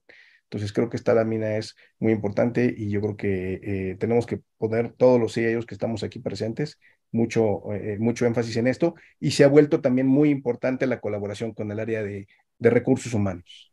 Sí. Juan tiene, una, Juan tiene la manita levantada. Juan Romero, ¿cómo estás Juan? ¿Cómo te ha ido? Adelante. ¿Qué tal? ¿Sí me escuchan? Sí, señor. Sí, Juan. Sí, Ah, ¿qué tal? Bueno, igual así un poco lo que mencionas, Luis, este, a mí me parece que, no sé, lo pongo como ejemplo, lo que yo hago, yo tengo una, una, una plantilla, somos alrededor de 50 personas de tecnologías de información y tenemos diferentes proveedores que nos dan soluciones y trabajamos las 24 horas, pero lo que he visto en este tiempo, un poco con lo que ustedes están comentando, que una parte para motivar a la gente es este, de alguna forma hacerlos ser parte de todo, ¿no? O sea, yo soy una persona que voy con ellos este, hasta del nivel más mínimo y puedo explicarle en qué consiste la empresa, qué es lo que hace, cómo su trabajo apoyaría a obtener resultados diferentes, etcétera. Y a lo mejor no sé si sea parte de este foro, pero también lo comento, les hago una, una, un evento especial solamente para tecnología de información. O sea, imagínense que se hace la fiesta de la organización y hacemos una fiesta de, de puro IT donde invitamos a todos, proveedores de IT y gente de IT, y con esto pues de alguna forma también motivamos y hacemos que la gente se sienta eh, que la escucha, ¿no? O sea, si no la escuchas, pues pareciera que no forma parte de esto, ¿no? O sea, su trabajo es como un robot y no, no son robots, son parte del equipo y creo que mm, esto hace que la gente se empodere y se sienta parte del equipo. Gracias. Gracias, Juan. Sí, esa idea también está muy buena definitivamente buenas ideas, ¿no? Esa, esa del evento es una buena idea. Lo que dice Luis, este, hacer inversiones en becarios también es importante. De hecho, este, en Iguay tenemos inversiones en las universidades, o sea, y eso a las universidades le cae muy bien, ¿verdad? Este, que, que, que empresas este, eh, inviertan en, en capacitar a los, a los alumnos y evidentemente ayudarlos en su, en su formación. ¿no? Los invito también a eso. La última sección que tenemos acá, vamos a hablar un poquito de cómo estamos creando valor y está bastante orientada en cómo visualizamos, ¿verdad? El, la arquitectura, ¿no?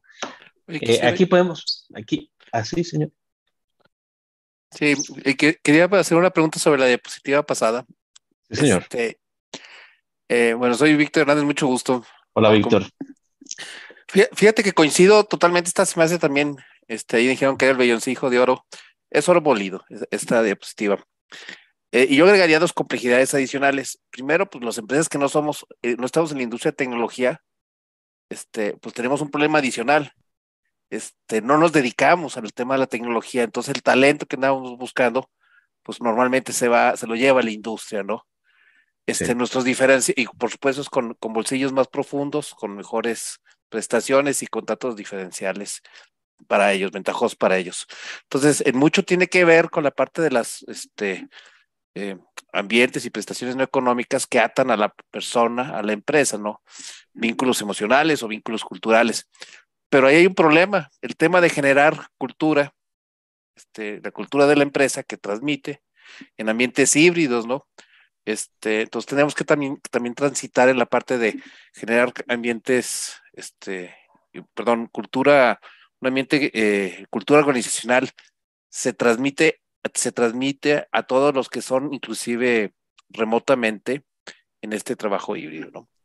Este, teniendo esa cultura puede generar algo de apego o apego para frenar un poco la rotación o el pirateo que hay de los profesionistas.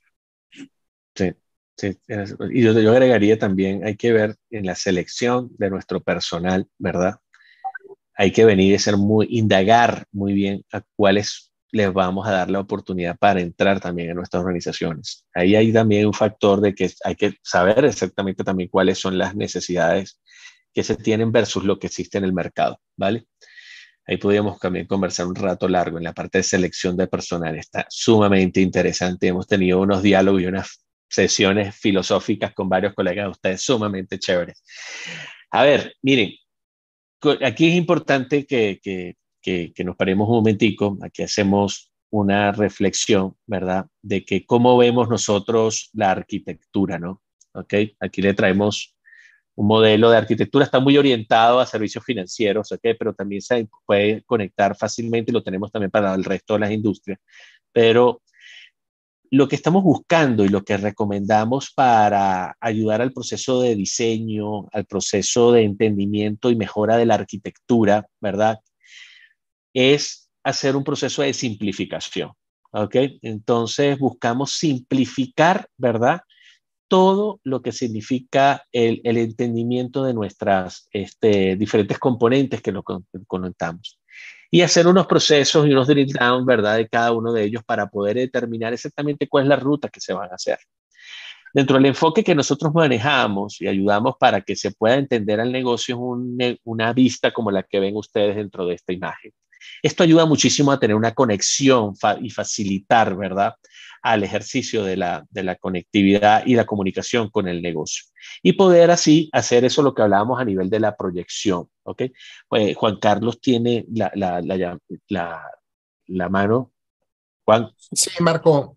Eh, mira, es que tenemos otra, otra pregunta aquí eh, en nuestra audiencia de YouTube, pero ya vi a Chava López Portillo, creo que está aquí, está aquí conectado con nosotros ya en el Zoom. Si estás conectado, Chava, y quieres hacerle la pregunta a Marco, te lo agradecería mucho. Sí, cómo no, muchas gracias. La pregunta que puse en el, en el chat. ¿Sí? Hola, hola.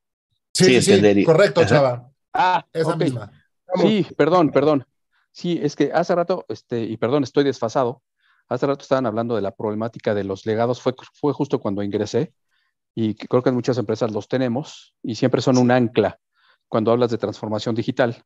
Sobre todo porque los sistemas legados, muchos de estos soportan la cadena de valor de la organización, ¿no? Mucho de la transformación digital está diseñada como customer facing, ¿no? O sea, de cara al cliente y este customer experience y el journey del cliente y, obviamente tiene los, sus KPIs, pero al final, para mí me, me, parece que es como de cara al cliente, ¿no? Pero atrás en la trastienda, pues tienes lo que soporta la operación del negocio y son estos sistemas legados, un core bancario, etcétera.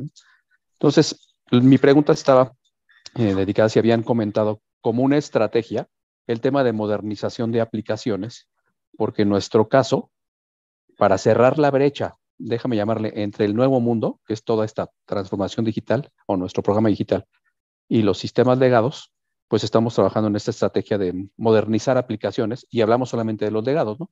Y desde luego con una priorización, ¿cuáles de todos los legados? Pues los que soportan la cadena de valor y que son los que necesitamos que tengan una conectividad, eh, vamos a decirlo, más ágil, más transparente, con todo lo que se construye en el programa digital. Entonces, no sé si habían hablado de este tema de la modernización de aplicaciones como estrategia en el cierre de la brecha con todo lo digital. Sí, muy buena pregunta. Este, fíjate, eh, a ver, si tocamos muy por arriba el ejercicio, pero ahorita justamente en esta lámina que vemos acá vamos a hablar un poco de ese tema, ¿no? Y, efectivamente el tema de los sistemas legados es uno de los puntos que está generando mayores trancas o obstáculos dentro de nuestro proceso de transformación. ¿ok? Y, y lo, que, lo que hemos estado recomendando a nuestros clientes y hemos buscado cómo este, tener más éxito en los procesos de transformación desde el punto de vista del dominio de tecnología, ¿ok? Es ayudar en la comunicación, en el entendimiento de lo que significa la arquitectura, ¿ok? Y para eso este, manejamos una simplificación de la vista, ¿ok? Y que esa simplificación de la vista le ayude también a la gente a entender, ¿verdad? Cuáles son los, diferentes componentes que son más críticos. Y si te fijas aquí en esta vista que vemos acá de, de arquitectura, que está modelada por ocho capas, ¿no? Tenemos una capa de, de core, en el cual ahí, como dices tú, están la mayoría de los sistemas legados, son los que son los los que manejan el, proceso transaccional o el, core del negocio, ¿ok? ¿Ok? Está en el centro del, ejercicio, ¿ok? Y es el número uno, también lo categorizamos con eso, y le damos una visibilidad muy al, arriba de lo que debería ser en el análisis, en el estudio, ¿ok? Y nos encontramos que en esta, en esta capa, en la parte donde están la mayoría de los sistemas legados, está, está generando buenos resultados hacer procesos de desacople de la arquitectura, ¿ok? Y desacoples de todo lo que significa no core, ¿verdad? Y llevarlo a los diferentes componentes de la arquitectura. Porque vemos que existen muchos core en las diferentes industrias que cuando se quieren hacer sus procesos de eh, actualización o cambio, ¿verdad? Tienen una cantidad de commodities y desarrollos a los alrededores, ¿verdad? Que han hecho que evidentemente tengamos unos Frankenstein que cuando los queremos buscar en el mercado no existen. Esto tiene diferentes disparadores y por qué ocurrió, ¿no? Temas de facilidad de buscar resolver rápido. Segundo, muchos este, casas de software eh, manejan commodities fuera de lo que significa su real negocio para buscar conseguir la venta de sus productos y servicios. Pero ahorita lo que nos estamos encontrando con este, soluciones en el mercado modulares, basados en microservicios, ¿verdad? En el que permiten también una implementación este, eh, basada, más modularizada, más este, fraccionada, ¿ok? Que si hacemos un desacople, ¿verdad? De esos core de manera coordinada, basado en un modelo, explicándolo correctamente al negocio, se pueden ir haciendo las inversiones poco a poco e ir incorporando las actualizaciones o los cambios modelizados que existen en el mercado, ¿no? Entonces, ese tema evidentemente es un tema crítico, un tema que tenemos que trabajar. el tema se está poniendo bien grave, tenemos temas, este, eh, organizaciones y clientes que ya no tienen soporte, no tienen el conocimiento interno y están a la deriva literalmente de lo que pueda ocurrir en el ejercicio. ¿Cómo atacarlo? Haciendo un análisis correcto de esos cores y ir haciendo un poco del desacople de, los, de las diferentes funcionalidades y irlas llevando a, lo, a donde deberían estar este, ubicadas dentro de la arquitectura. El segundo tema que vemos como reto es en el tema de la apificación, como se los dije anteriormente. ¿Es una gran ventaja? Sí, existe mucha desorganización en su modelo. Existe, la verdad es que ahorita, y, muchos colegas me dicen, Marco, el bus de integración me llevó alrededor de 10 a 15 años de tenerlo maduro. Ahorita es que yo le estoy sacando realmente el provecho. Ok, en los últimos cinco años que le estoy sacando el, provecho. Ya lo tengo más que amortizado. Tengo o no tengo que invertir, ¿verdad? En apificación. Tengo que comprarme una API Gateway. ¿Qué tengo que adquirir? ¿Cómo empiezo? Es verdad lo de que puedo monetizar, ¿verdad? Los APIs. Entonces son temas que también se discuten y podemos hablar de un capítulo completamente aparte porque tiene mucha tela y no todo es blanco y negro y depende mucho del contexto, ¿ok?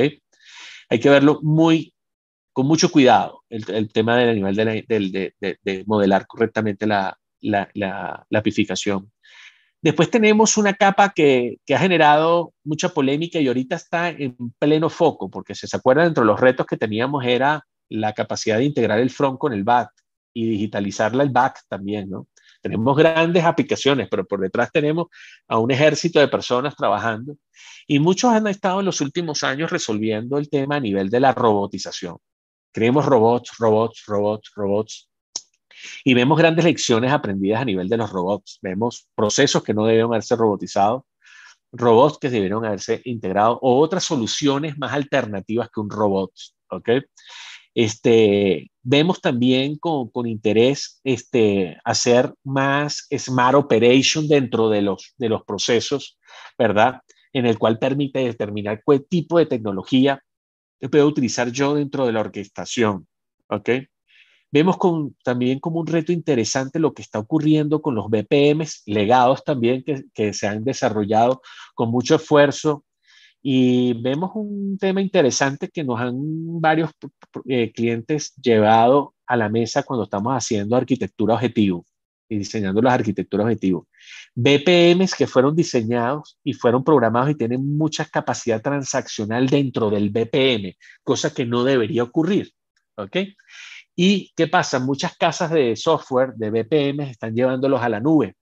Ya los están obligando a irse a la nube y les cobran por cada por, su utilización. Entonces, eh, vemos que el migrar, ¿verdad?, hacia la nube está siendo un reto en el cual tiene que entrar en un proceso de transformación, porque cuando sacan los números de cuánto les va a llevar a la nube su migración por haber tenido un BPM con ciertas cualidades de no BPM, estamos generando una, un costo muy elevado y se están elevando los costos, ¿no? Entonces hay unos temas interesantes que también van ocurriendo. Igual manera en todo lo que significa la hiperautomatización. Ahorita estamos teniendo tecnología muy interesante a nivel de hiperautomatización que nos ayuda a orquestar y que los usuarios tengan una sola vista y puedan integrar, ¿verdad? Detrás de ellos pueden tener todo tipo de inteligencia, ¿verdad? Y ayudar muchísimo en la digitalización del back. Ojo, en los próximos años, en lo ya presente, vamos a tener muchos procesos y mucho trabajo en la orquestación. Juan. Gracias, Marco. De nueva cuenta, eh, Patti Trujillo acá en nuestro canal de YouTube. Eh, tiene un comentario y dice, y hoy estamos en TI recibiendo tecnología de OT. Este último mucho más atrás en orden, método y seguridad. ¿Cómo lograr rápidamente llevar eh, estados, redes conjuntamente? Es un reto hoy para el CIO. A ver, mira, eso ya que sea un reto o no, eh, es un tema que lo estamos manejando ya del día a día, ¿ok?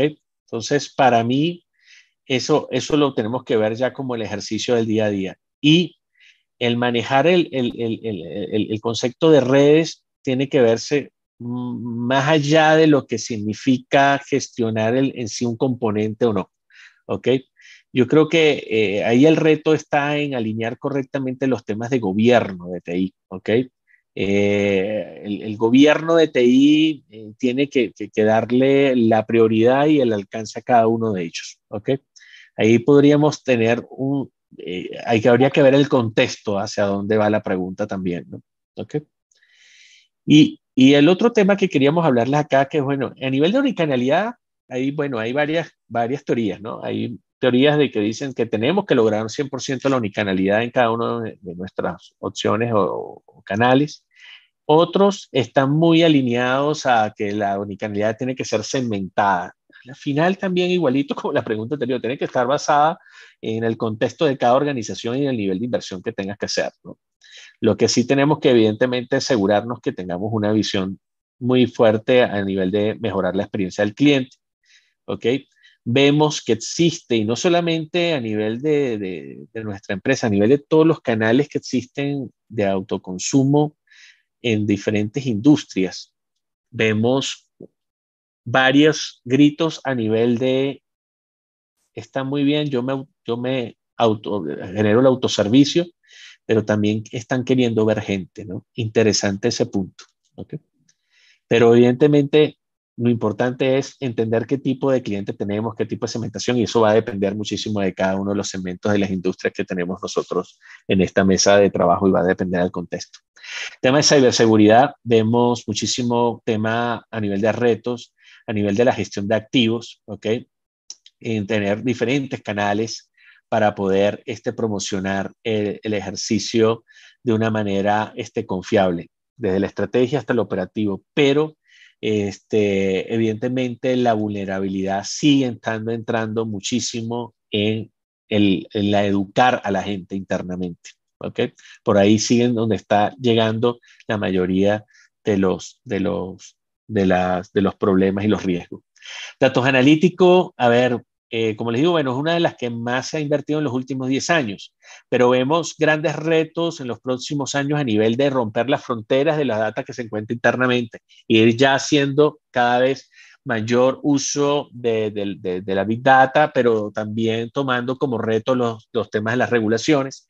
Pero en el tema de analítica, este, también vemos con mucho interés en promover un 2.0 en el tema del gobierno de los datos, en promover un 2.0, en elevar muchísimo más el conocimiento en el autoservicio y el autoconsumo por parte de los usuarios de las plataformas de tecnología, ¿ok?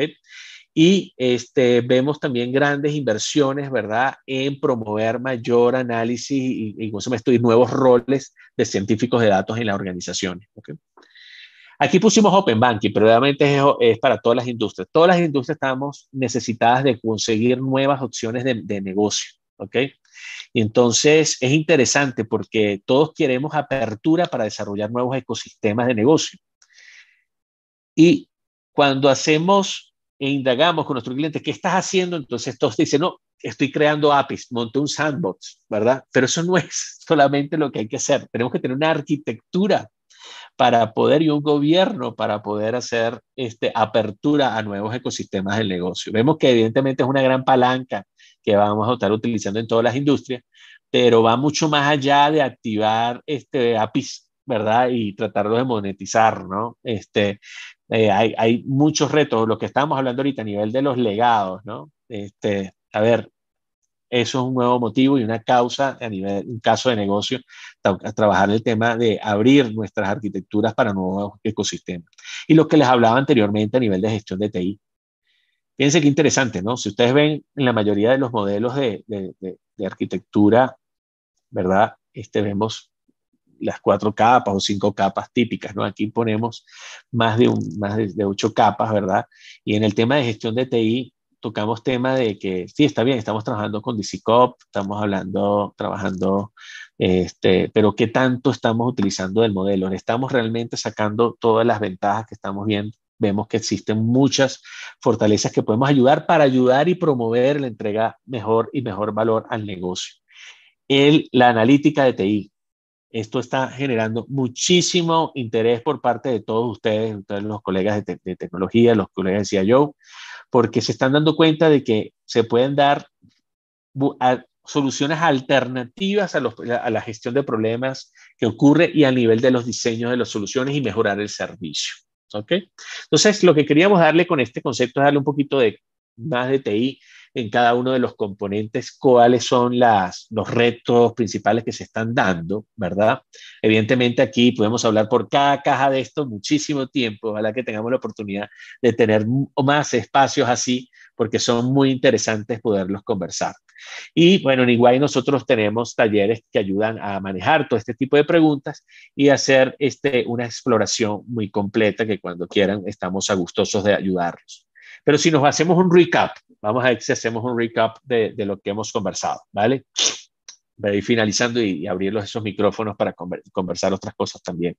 Eh, a ver, uno, gestionar, ¿verdad? Eh, un gobierno ágil, automatizado desde el punto de vista de tecnología para ayudar al desempeño y la productividad. La palabra automatizar nuestras áreas, ¿ok? ¿Ok? E invertir en la optimización de gobierno de tecnología está siendo importantísimo por la cantidad de disparadores que vimos hoy. Segundo, estrategia de TI transversal a la organización. No es solamente una responsabilidad del el CIO, es una responsabilidad compartida. Nosotros lo que tenemos que es coordinarla, ayudarla a que se entienda, ¿verdad? Por parte de, nuestras, de nuestros colaboradores en las diferentes áreas. Motivar al equipo con sentido de pertenencia, ¿verdad? Hay que tener sentido de pertenencia dentro del, del ejercicio tener una orientación de la arquitectura no solamente técnica, sino también no técnica. ¿okay? ¿Qué significa llevar los arquitectos y llevar cada una de estas capas a un entendimiento del negocio? ¿okay? Va a ser crucial. Y cómo, ¿verdad?, hacer apertura de nuestras arquitecturas va a ser uno de los puntos que tenemos que tener arquitectos cada vez con mayores capacidades comunicacionales y de explicar no de una forma técnica, sino de una manera que sea de fácil entendiéndose abordemos a nuestros clientes internos y a nuestros clientes externos, ¿verdad? A través de una explicación de una arquitectura de una manera sencilla de entender. ¿Ok? Correcta selección y gestión de proveedores, lo que estábamos hablando, va a ser punto clave. Desarrollar la confianza, hay que seguir invirtiendo en ciberseguridad, señores. Evidentemente, vivimos en un mundo y en un contexto mundial bien interesante, ¿verdad? Que, que va mucho más allá de este, los motivos comerciales. Y de último punto, mantener una agenda constante de optimización de costos de, de, TI por parte de nosotros los CIO. Y esto se lo repito siempre a todos nuestros, nuestros clientes. Acuérdense que, que estamos, nosotros trabajamos para negocios y los dueños de negocios quieren rentabilidad, quieren este, ingresos, queremos que seamos lo más óptimos posible. Si nosotros dentro de nuestra estrategia tenemos modelos de optimización continua de costos, ¿verdad? damos nuestro punto de vista de dolor ¿verdad? Y sensibilidad para que el negocio siempre vaya mejor. Entonces no tienen que ser ejercicios una vez al año, dos veces al año, tiene que ser una forma de vivir, ¿verdad? En que invierto pero optimizo, ¿ok? Dentro de nuestro vocabulario y dentro de, nuestra, dentro de nuestro día a día. ¿Ok? Entonces son como algunos mensajes finales que queríamos conversar con ustedes. Abro los micrófonos, preguntas, ¿verdad? Este, y, completamente agradecido de, estar aquí con ustedes. La mayoría entiendo que son gente de México y aquí que estoy en México, este, me siento muy a gusto de estar aquí con ustedes, ¿vale? Muchas gracias, Marco. Una, eh, espléndida exposición y bueno, pues esta información que nos, que, nos ha presentado Iguay es este, de, muchísimo, de muchísimo valor para nosotros porque porque bueno, como te decía, esto se hace cada año, sin embargo, sin embargo, habíamos tenido una década eh, en términos económicos eh, bastante buena, digamos una década de crecimiento económico, y, y, en, cuanto al, en cuanto al contexto, eh, ¿se escucha bien?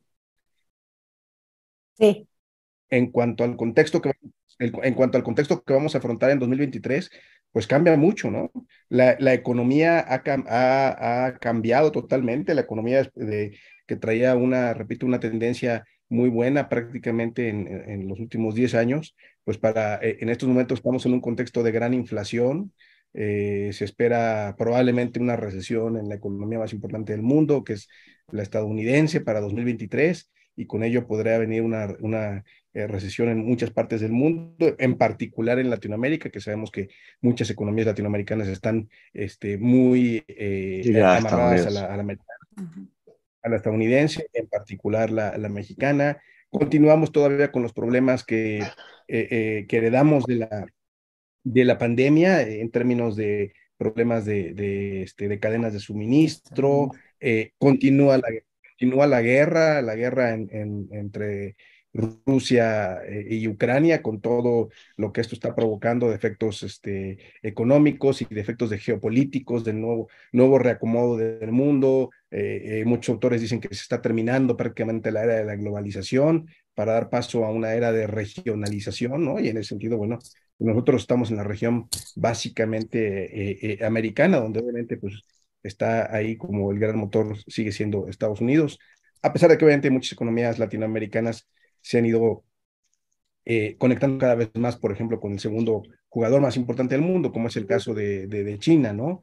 este, Brasil, eh, Chile, etcétera. Pero, pero, digamos, todo esto también eh, añade a, a, hacer que el año 2023 pues va a ser un año muy diferente a los que veníamos, a los que veníamos este, trayendo, repito, por esta por este cambio en la economía mundial, ¿no? Hay una crisis financiera, las, las bolsas de valores que este año, bueno, desde el año pasado han estado cayendo y cayendo y cayendo y no se ve cuándo van a, cuándo van a dejar de, caer. Estamos, eh, estamos ante inclusive despidos masivos en las empresas de tecnología. Amazon acaba de anunciar ayer el despido de 10 mil personas. Eh, Twitter con nuevo dueño, este, despidos masivos este, eh, eh, etcétera, etcétera. Entonces, todo eso está, ha, cambiado mucho y obviamente ese es, el, es el contexto en el, que, en el que las empresas van a operar y que por lo tanto las empresas nos van a pedir a los CIOs que, que, operemos, ¿no? Esta